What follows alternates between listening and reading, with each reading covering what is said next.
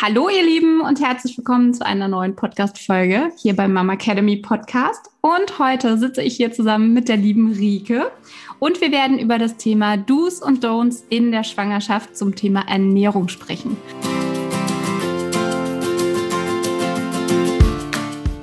Hallo und herzlich willkommen beim Mama Academy Podcast deinem Podcast für ein ganzheitlich gesundes und erfülltes Mama-Leben. Wir sind Rike, Katharina und Nicole, eine Ärztin, zwei Mamas und drei Yogalehrerinnen. Zusammen möchten wir dich mit unserem Wissen aus dem Bereich Medizin, Yoga, Coaching und Ernährung bei der größten Transformation deines Lebens unterstützen. Als Mamas und Frauen ist es unser Herzensprojekt, dich in deine volle Kraft zu bringen.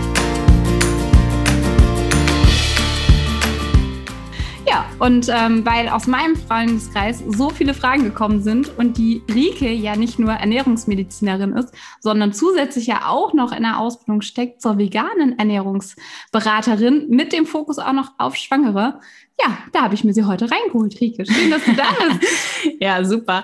Ist ja nicht nur bei dir äh, aktuell das Thema, sondern auch in unserer Community. Wir kriegen ja echt so viele Fragen auch immer wieder rein zum Thema Ernährung. Was darf ich essen? Worauf muss ich achten? Und ja, ich kann das auch total verstehen, diese Unsicherheit, die man dann verspürt in der Schwangerschaft. Man hört von allen Seiten etwas. Dr. Google spuckt auch immer unterschiedliche Ergebnisse aus. Und wie gesagt, das Thema ist immer präsent. Und deswegen hoffe ich, dass wir heute mit der Podcast-Episode nochmal mal ein bisschen Klarheit da reinbringen und auch ein bisschen ja, mehr für mehr Sicherheit sorgen können. Und ich finde es total schön, dass ich mit dir hier heute sitze, Nicole. Ja. Sonst nehme ich ja immer mit Katha die Podcasts auf. Aber ähm, ja, heute dürfen wir beide das mal machen. Und damit das auch für euch einfach ähm, ja, unterhaltsamer wird und ähm, ja, hat sich Nicole einfach ähm, dazu bereit erklärt, mich zu interviewen. Und ähm, einfach auch die Fragen, die für sie, die ja noch ihren Kinderwunsch hat, das heißt erst noch schwanger wird, aber auch die Fragen, die sie von allen Seiten hört, eben mir zu stellen und und ähm, dementsprechend wirklich das, was die Frauen da draußen bewegt. Ähm, und ich stecke da ja so tief in der Materie drinnen, dass ich wahrscheinlich ähm, ja entweder zu viel reden würde oder auch ähm, vielleicht gar nicht so interessante Themen für euch ähm, parat hätte. Also deswegen freue ich mich total. Absolut. Ja, in der Tat ähm, ist es äh, wirklich auch so, dass ich ja immer wieder auch sage, ich stelle alle Fragen aus der Blicke, äh, aus dem Blickwinkel einer noch nicht Schwangeren. Das heißt, ich habe gefühlt noch nichts davon gehört oder von Freundinnen. Und deswegen auch tatsächlich zur ersten Frage heute. Warum ist das Thema Ernährung denn eigentlich so wichtig? Warum ändert sich auf einmal so viel in meinem Körper, sodass ich Dinge auf einmal nicht mehr essen darf? Ja, also warum man da wirklich auf manche Lebensmittel achten sollte, ähm, hat einfach den Grund, dass es verschiedene ähm, ernährungsassoziierte Infektionen gibt, also Lebensmittelinfektionen, die in der Schwangerschaft potenziell gefährlich sein können für die Mutter, aber vor allem auch für das Baby. Und in der Schwangerschaft ist es eben so, dass das Immunsystem auch nochmal herabgesetzt ist und deswegen auch Erkrankungen nochmal stärker ausgeprägt sein können. Und diese Lebensmittelinfektionen lassen sich eben vermeiden vermeiden, wenn man bestimmte Lebensmittel weglässt und auf ähm, die besondere Küchenhygiene achtet. Okay, Küchenhygiene würde ich mir gleich nochmal als Thema 2 kurz im Hinterkopf behalten. Was sind dann äh, sozusagen die Top-Lebensmittel, wenn wir jetzt erstmal wirklich sagen, was sind die, die gar nicht mehr gehen? Dass ich wirklich weiß, was sind die harten No-Gos?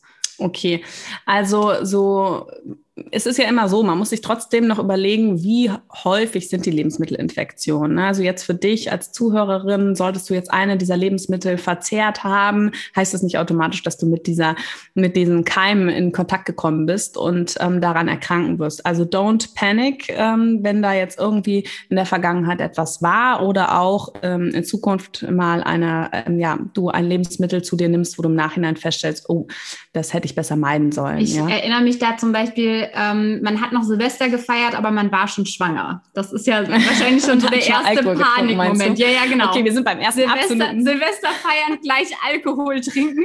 Genau, wir sind beim absoluten No-Go Alkohol. Da hast du schon gesagt, das ist wirklich das absolute No-Go. Aber auch da, wenn du noch nicht wusstest, dass du schwanger bist, ist es so, dass in aller Regel, also sehr früh hat das Baby noch keinen Kontakt zu deiner Blutbahn, wird also noch über die Schleimhäute ernährt, beziehungsweise die Zellteilung findet einfach noch statt, ohne dass überhaupt die Eizelle sich eingenistet hat.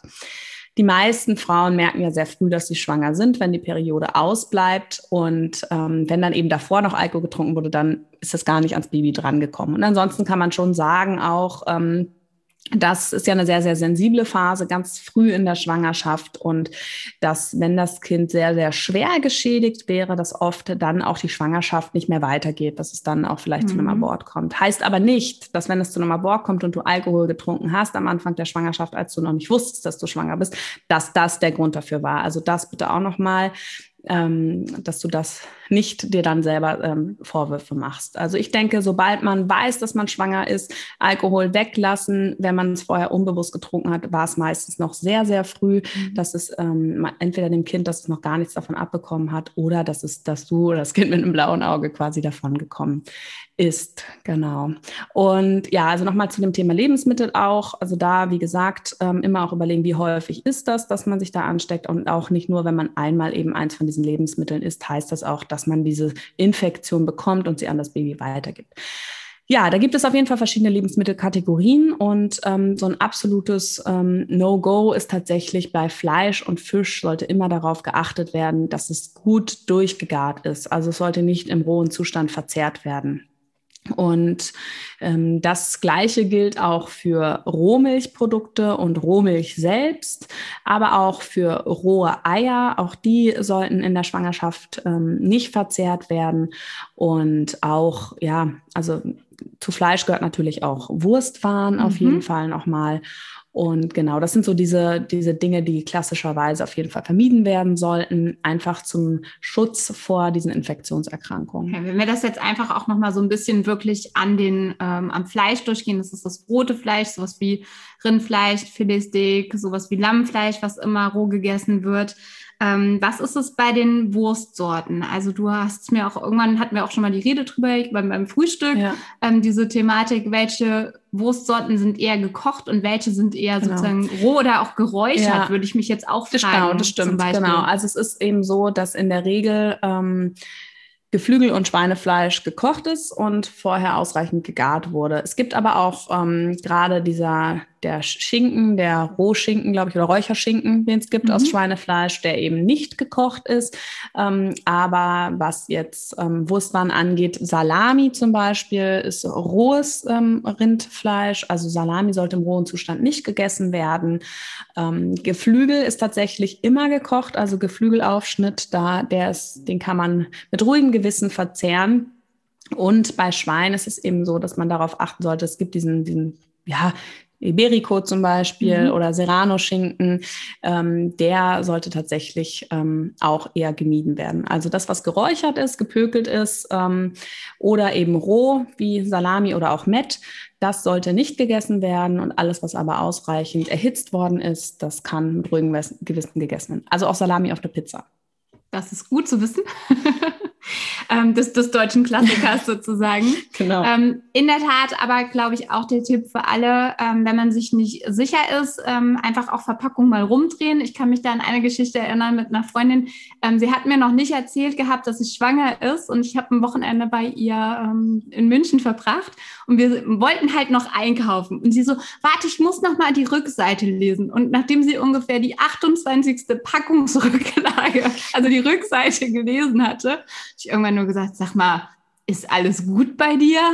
Naja, und dann kam so ein schelmisches Grinsen und dann hat es in meinem Kopf dann auch Klick gemacht und dann habe ich quasi im Aldi in der Kühlwarenabteilung gemerkt, dass du gut mitgeteilt bekommen. Aber ähm, Rückseite lesen oder aber tatsächlich auch, glaube ich, ein guter Tipp, ähm, wenn ihr wirklich eben äh, Fleisch, Wurst essen wollt, dann ähm, geht auch eben mal zum Metzger oder an die Wursttheke und fragt halt nochmal nach, wie das Ganze ähm, verarbeitet worden genau, ist. Genau, das ist ganz wichtig. Und was da auch ähm, entscheidend ist, ähm, dass die Kühlkette nicht zu lange unterbrochen mhm. wird. Dass auch ähm, gerade Listerien, eine von den Keimen, die eben zu einer Lebensmittelinfektion führen können, die können sich auch im Nachhinein, obwohl die Wurst eben oder das Fleisch vorher gekocht wurde, auf ähm, diese gekochte Ware setzen und sich dann dort vermehren. Also die Kühlkette am besten nicht zu lange unterbrechen, sondern dann direkt nach dem Supermarkt auch nach Hause und ähm, die Ware dann wieder in den Kühlschrank legen, auf jeden Fall. Und im Sommer die Kühlakkus einpacken, ähm, wenn der Weg vielleicht ein bisschen länger ist. Auch genau. wenn das ziemlich oldschool ist, so wie bei Mama früher mit der Coolbox. Ja, das gleiche gilt tatsächlich aber auch für Packung an sich. Ne? Mhm. Also, ähm, dass man ähm, schaut, dass man das immer relativ rasch aufbraucht und nicht im Kühlschrank dann lagert mit möglicherweise anderen Lebensmitteln,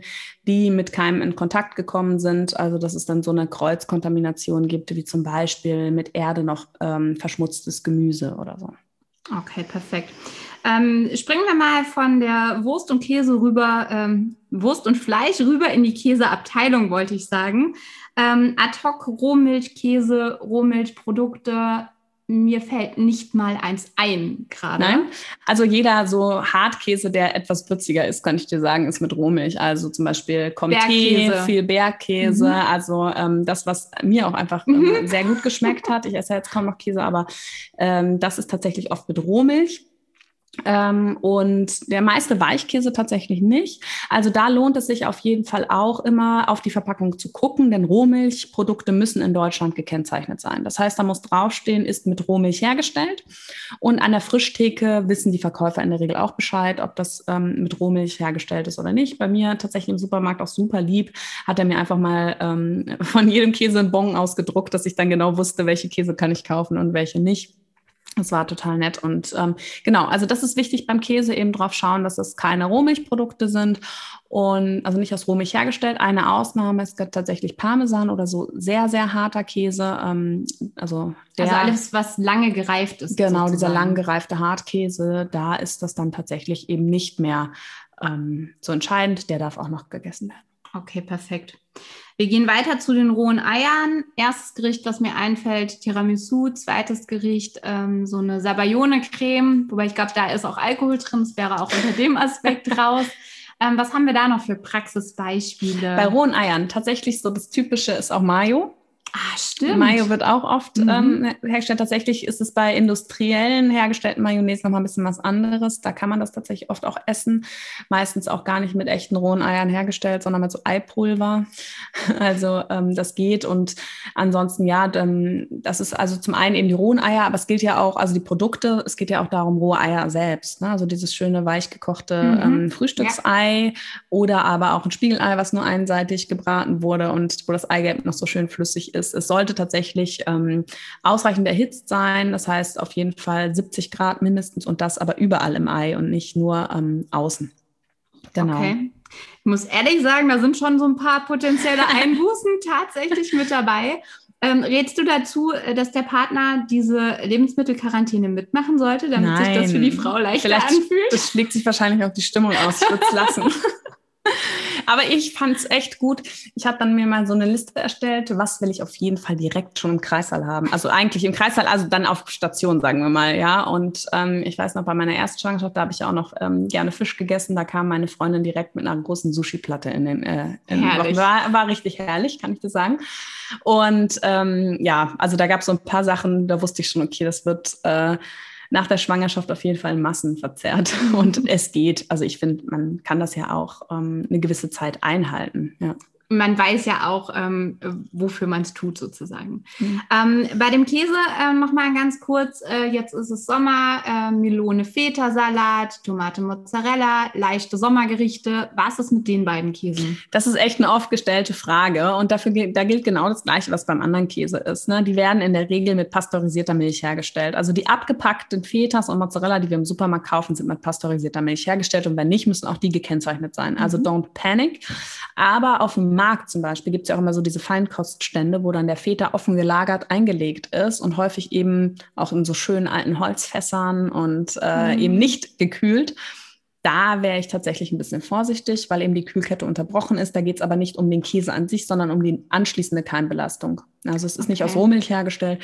Also den lieber ähm, den Mozzarella abgepackt kaufen. Hier Absolut. in Frankfurt gibt es ja so eine leckere Pizzeria, die den Mozzarella selber macht mhm. und tatsächlich aber aus Rohmilch. Aber ähm, ja, also da dann nochmal nachfragen. Wenn genau, das ist ja auch gibt. bei sowas wie Burrata, da ist ja auch der Kern noch so richtig äh, cremig quasi. Genau, aber wenn er aus pasteurisierter Milch hergestellt ist, ist kein Problem. Gibt es okay. ja mittlerweile auch echt im Supermarkt zu kaufen. Ja, bei Käse halt ist auch nochmal wichtig, ähm, die Rinde würde ich immer abschneiden und auch auf Schimmelkäse lieber verzichten, auch aufgrund der Keimbelastung. Perfekt, super.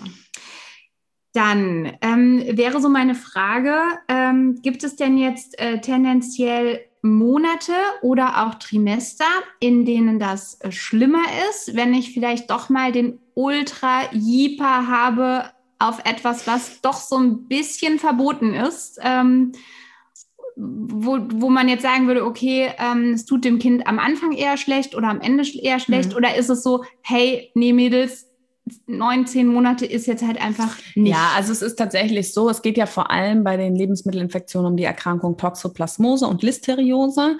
Rohe Eier ähm, oder auch rohes Hühnerfleisch ist ja tatsächlich dann auch häufig, kann auch Listerien sein, aber ist häufig auch ähm, Salmonellen, die im Endeffekt ja fürs Baby an sich gar nicht gefährlich sind, sondern tatsächlich da bei der Mutter zu einer schweren Magen-Darm-Infektion führen mit so einem heftigen Brechdurchfall, was dann natürlich in der Folge dessen ähm, zu Schwangerschaftskomplikationen führen kann, aber nicht das Baby direkt, also auch seine Entwicklung und seine Organe schädigen kann. Ähm, und bei Toxoplasmose und Listerien ist es aber eben so, dass die Infekt, das Infektionsrisiko beziehungsweise das Übertragungsrisiko in der Schwangerschaft zunimmt. Das heißt, am Anfang der Schwangerschaft ist eine, kann eine Infektion vorliegen, aber die Übertragung auf das Baby passiert seltener.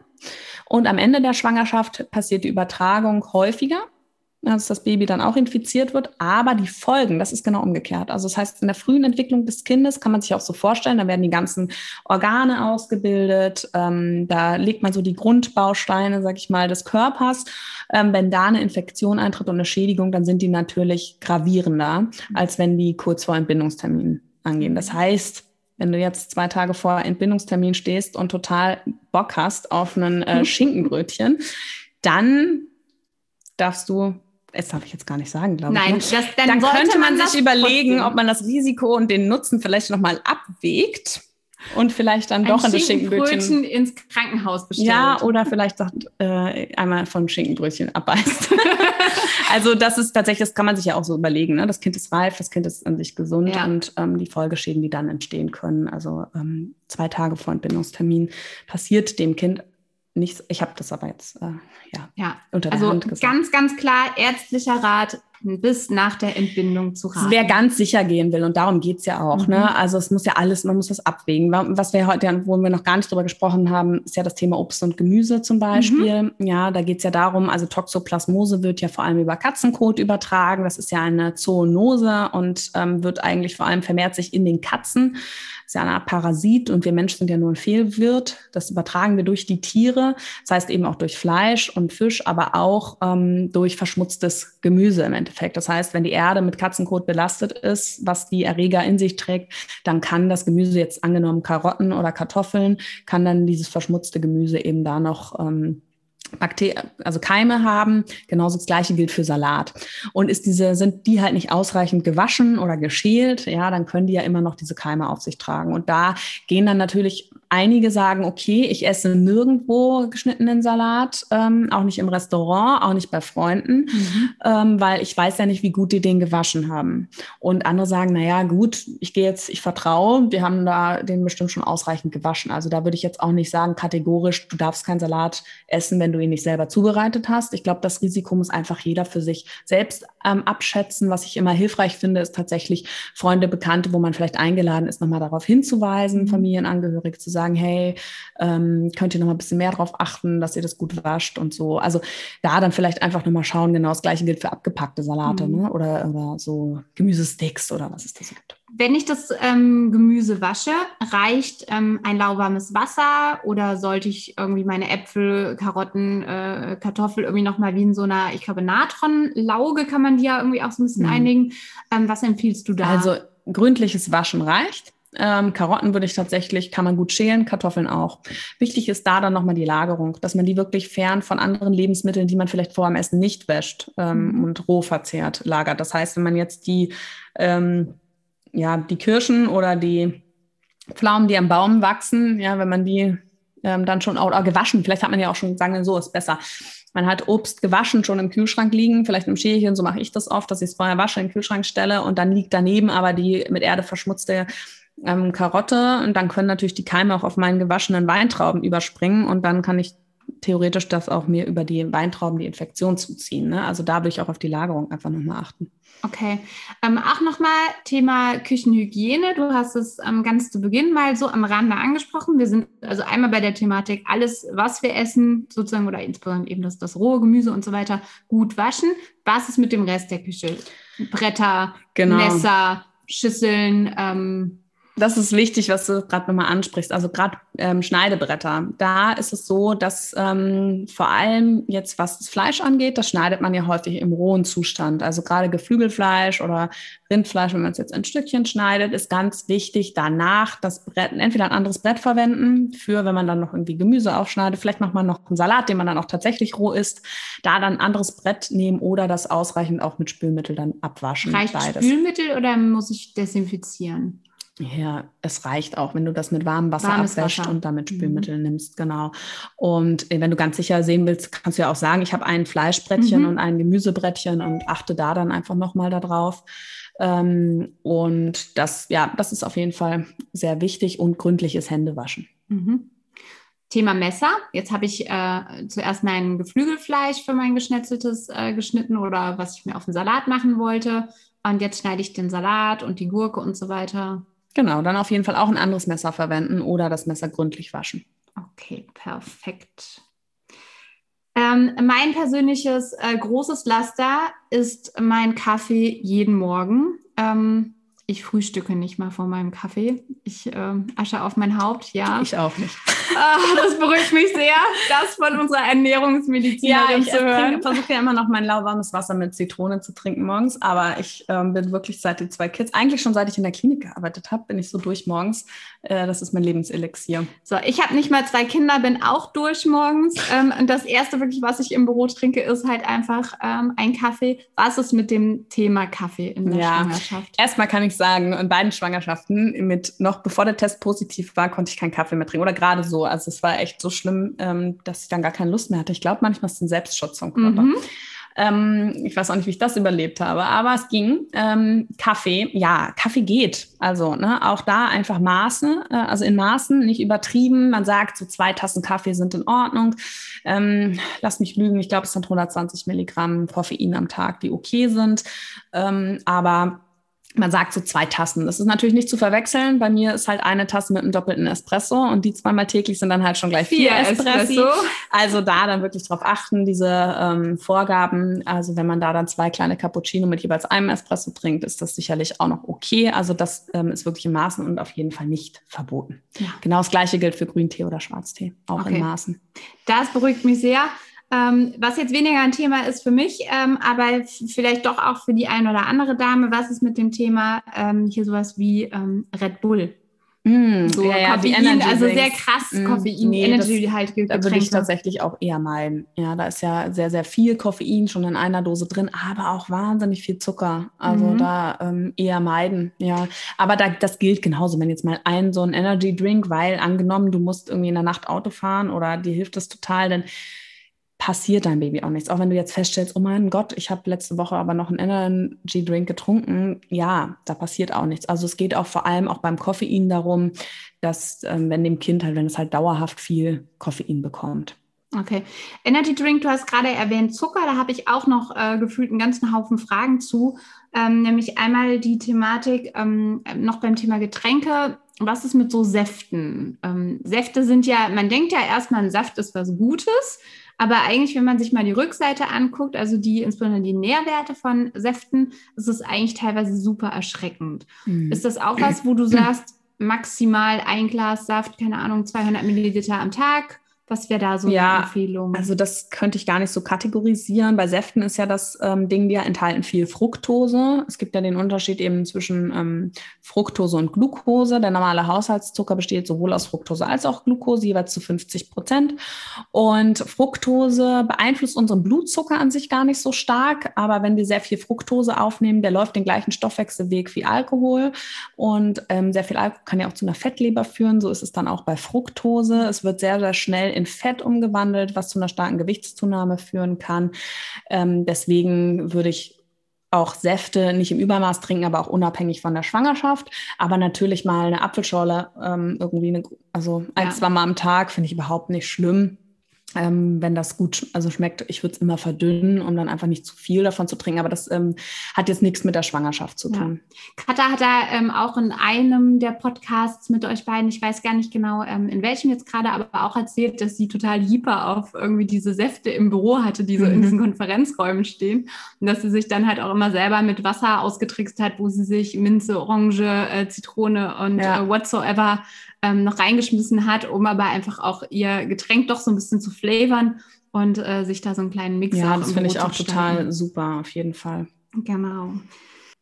Thema Zucker. Einmal in Getränken haben wir drüber gesprochen. Auch nochmal die große Frage, jetzt bin ich schwanger, jetzt habe ich so diesen äh, Gedanken erstmal, ich esse für zwei und ich habe auf einmal total Lust auf Süßigkeiten und könnte die Schokolade und die Chipstüte rauf und runter essen was mache ich? Ja, es ist tatsächlich so, dass ähm, viele Frauen mehr Hunger haben in der Schwangerschaft. Dieser Mythos Essen für zwei, ähm, der ist ja jetzt wirklich schon sehr alt. Der hat sich ja, also das stimmt ja in dem Sinne nicht, dass man sagt, Kalorien für zwei, sondern aber tatsächlich, da ist ein bisschen was dran und zwar, dass man Nährstoffe für zwei zu sich nimmt. Ja, der Körper von Baby, das wird alles ganz neu gebildet. Jede Körperzelle braucht viele Vitamine, Mineralstoffe, Spurenelemente und davon kann man eigentlich nicht ähm, genug aufnehmen, ähm, mit ganz, ganz wenigen Ausnahmen, wo man wirklich darauf achten sollte. Aber über Lebensmittel alleine kann man sich nicht ähm, ja, überdosieren, sage ich mal, mit Vitaminen. Und da sollte man tatsächlich eher darauf achten. Das heißt, dass man nährstoffreiche ähm, Lebensmittel zu sich nimmt und nicht eben nährstoffarme wie sehr zuckerhaltige Lebensmittel. Mhm. Alles mit den kurzkettigen Kohlenhydraten, genau. so schön sagt. Ne? Ja, ähm, aber Zucker allgemein ist natürlich schon ein Thema, ja, weil einfach Zucker ja auch ähm, den Blutzucker sehr stark ansteigen lässt, zu Heißhungerattacken führen kann und dann kommt man in so einen Teufelskreis rein, wo man einfach dann immer wieder mehr zu sich nimmt und dann vielleicht auch über die Maße hinaus isst. Ja. An dieser Stelle ähm, auch einfach nochmal eine ganz kurze Werbung für unseren Podcast zum Thema Nahrungsergänzungsmittel. Es war tatsächlich auch der Rike, ihr erster Single-Podcast. Ja, ja, genau. und ähm, wo sie hier zu Hause vor Mikro saß und hat quasi erzählt, aber wie ich finde, ähm, super auf den Punkt gebracht, erklärt, warum äh, diverse Nahrungsergänzungsmittel ähm, Sinn machen, welche genau in der Schwangerschaft und auch in welchen Mengen. Also von daher hört dort auch gerne für dieses Thema nochmal rein, um zu wissen, von welchen Nahrungsergänzungsmitteln ihr gerne für zwei sozusagen ähm, etwas zu euch nehmen dürft. Nährstoffe, ja. Nährstoffe, Genau, keine doppelte Portion Nahrungsergänzungsmittel. Einfach zwei Pillen rein. Genau, nein. nein, bitte nicht. Äh, das ist wieder der Fehler des Laien hier. Ähm, Thema Zucker, aber auch nochmal, und äh, das ist so mein letztes großes Thema äh, für heute, das ist die Schwangerschaftsdiabetes, bei der ich persönlich mich auch frage, woher kommt sie eigentlich? Ähm, sind wir alle dafür anfällig? Kommt sie davon, wenn ich äh, zu viel Snickers und Eis gegessen habe zu Beginn meiner Schwangerschaft? Was hat es damit auf sich? Ja, also tatsächlich geht man davon aus, dass man schon ähm, eine Neigung hat zum Diabetes, vielleicht auch schon eine Vorbelastung aufgrund einer falschen oder schlechten Ernährung schon vor der Schwangerschaft. Ähm, und zwar ist es so, dass unser Körper oder der Körper in der Schwangerschaft sich ja auch im Stoffwechsel umstellt. Gerade am Anfang der Schwangerschaft ist es so, dass der Körper sehr viel Insulin produziert. Das heißt, Insulin wird ja dazu benötigt, um Blutzucker und Zucker in die Zellen zu transportieren. Und am Anfang ähm, produziert er eben sehr, sehr viel davon. Und deswegen kommt es auch am Anfang oft zu so Blutzuck Blutzuckerschwankungen, Kreislaufstörungen, vielleicht auch mehr Übelkeit. Ähm, und dann so um die Mitte der Schwangerschaft herum nimmt die Insulinproduktion langsam ab. Und dann schafft ja der Körper, wenn er da, da schon eine Vorbelastung hat, oft nicht diese mehr an Insulin, was ja in der Schwangerschaft dann auch nötig ist, zu bilden. Ja, und dann kommt es häufig zur Entwicklung vom Gestationsdiabetes, also Schwangerschaftsdiabetes. Und das kann man natürlich ähm, fördern mit einer Falschernährung, wenn man halt natürlich dauerhaft immer noch einen hohen Blutzuckerspiegel hat. Das heißt, einfache Kohlenhydrate wie zuckerhaltige Lebensmittel zum Beispiel isst und da den Insulinausstoß ähm, immer wieder pusht, immer wieder viel Insulin im Körper hat, kann man sich so vorstellen, so ein bisschen, dann ist irgendwann die, die Bauchspeicheldrüse ähm, platt. Dann produziert die nicht mehr so viel zum einen und die Körperzellen, die haben sich so ein bisschen an diesen hohen Insulinspiegel gewöhnt, die reagieren dann einfach nicht mehr so richtig drauf. Die sind ein bisschen abgestumpft. Und das kann man natürlich ähm, ver versuchen zu reduzieren, indem man einfach komplexere Kohlenhydrate isst, also Lebensmittel, die einfach sehr, wo der Blutzucker sehr langsam in, abgegeben wird, also langsam ansteigt, wo der Zucker langsam abgegeben wird ins Blut, so rum Beispiele? Ähm, zum Beispiel Vollkornprodukte, Gemüse, da sie auch viel Ballaststoffe enthalten. Ähm, und Haferflocken. Genau, das ist ja dann auch eben so mhm. volles Korn, mhm. aber dann auch eher Vollkornnudeln, Vollkornreis, ähm, mhm. anstatt weiße Nudeln oder Weißbrot ähm, da einfach so drauf zu achten, ähm, Proteine mehr in die Ernährung mit aufzunehmen, gesunde Fette, dass die lange satt machen, dass Nüsse, man eben, Nüsse ja. kann man immer in der Tasche haben, sozusagen genau. als Schwangere. Auf jeden Fall und ähm, dass man das und darauf achte und deswegen wird ja auch der ähm, die Vorsorge für Schwangerschaftsdiabetes auch ähm, in der Mitte der Schwangerschaft gemacht, also im zweiten Trimester, weil da oft diese diese Umstellung eben passiert, ähm, dass der Körper weniger Insulin produziert und dann häufig auch sich der oder wenn sich ein Schwangerschaftsdiabetes entwickelt, meistens in dieser Phase. Okay, das wird ja sozusagen über eine Blutentnahme ja quasi getestet. Mhm. Findet das mehrfach in der Schwangerschaft statt, nee. dass mir Blut abgenommen wird oder ist das eigentlich nee. nur so das eine Mal in der Mitte? Nee, circa? nee, also Blutabnahmen schon häufiger, aber nur für den, die Suche, das ist ja so ein Suchtest für Schwangerschaftsdiabetes, der tatsächlich nur einmalig in der Schwangerschaft. Okay. Ähm, äh, noch eine letzte Frage damit verbunden. Ist die Schwangerschaftsdiabetes etwas, wenn ich sie kriege ähm, die ich dann äh, mit der Geburt wieder los bin? Oder was kann das für mich vielleicht auch noch für Folge, Folgen äh, haben? Ja, also man weiß, dass Frauen, die einmal einen Schwangerschaftsdiabetes haben, natürlich ein erhöhtes Risiko haben, in einer Folgeschwangerschaft wieder einen Schwangerschaftsdiabetes zu bekommen, aber auch ein erhöhtes Risiko, in ihrem späteren Leben einen Diabetes äh, mellitus Typ 2 zu entwickeln. Ja, und ähm, auf ja, also nach der Geburt selbst wird sich das, in den allermeisten Fällen reguliert sich das wieder. Es wird dann auch nochmal in der Nachsorge, also nach sechs Wochen nach Geburt auch nochmal wieder so ein ähm, ähm, oraler Glukosetest nochmal gemacht. Also da wird nochmal ein Belastungstest gemacht, wie der Körper dann mit der Zuckerzufuhr umgeht. Perfekt, super. Ja, wir haben jetzt viele, viele Fragen beantwortet und ich hoffe, dass auch für dich da einiges dabei war, dass du nochmal ja Neues für dich mitnehmen konntest und einige Fragen sich bei dir jetzt gelöst haben, auch ein paar Sorgen äh, weniger hast. Und wenn dich das Thema Ernährung in der Schwangerschaft interessiert, dann ähm, folg uns auf jeden Fall auch auf Instagram, denn darum wird es auch diese Woche bei Instagram gehen, auf unserem Kanal at die Mama Academy. Und wenn du noch einmal alle Do's and Don'ts auf den Punkt zusammengefasst haben möchtest, dann melde dich zu unserer kostenlosen Videoserie für unseren großen Online-Kurs Gesund durch die Schwangerschaft an. Denn dort kannst du dir nochmal als Freebie ein Dokument runterladen, wo ich alle Do's and Don'ts und die verschiedenen Lebensmittelkategorien, aber auch nochmal Tipps für die Küchenhygiene zusammengefasst habe. Es ist super, um sich auszudrucken, vielleicht an den Kühlschrank zu pinnen und auch nochmal mit dem Partner zu besprechen, dass der einen dann nicht ähm, mit irgendwelchen selbstgekochten ähm, Speisen in Verführung bringt. Und ähm, ja, ansonsten natürlich auch in unserem großen Online-Kurs Gesund durch die Schwangerschaft. Du kannst dich bereits auf die Warteliste setzen lassen. Wird es auch viel um das Thema Ernährung gehen. Dort wirst du verschiedene Videos von mir bekommen, wo ich nochmal tiefer in das Thema einsteige, dir erkläre, wie du dich gesund gesund ernähren kannst und ähm, auch wie du deine Beschwerden lindern kannst mit Ernährung. Ja, und wenn dir die Podcast-Folge gefallen hat, dann ähm, ja, schenk uns doch eine positive Bewertung bei iTunes, weil dann haben wir die Möglichkeit, noch viel, viel mehr Frauen zu erreichen. Du würdest uns damit eine große Freude machen. Gerne hinterlass uns auch unter dem Post von heute auf Instagram einen Kommentar, deine Gedanken zu dieser Folge. Und wir beide wünschen dir auf jeden Fall für deine Schwangerschaft weiterhin alles, alles Liebe.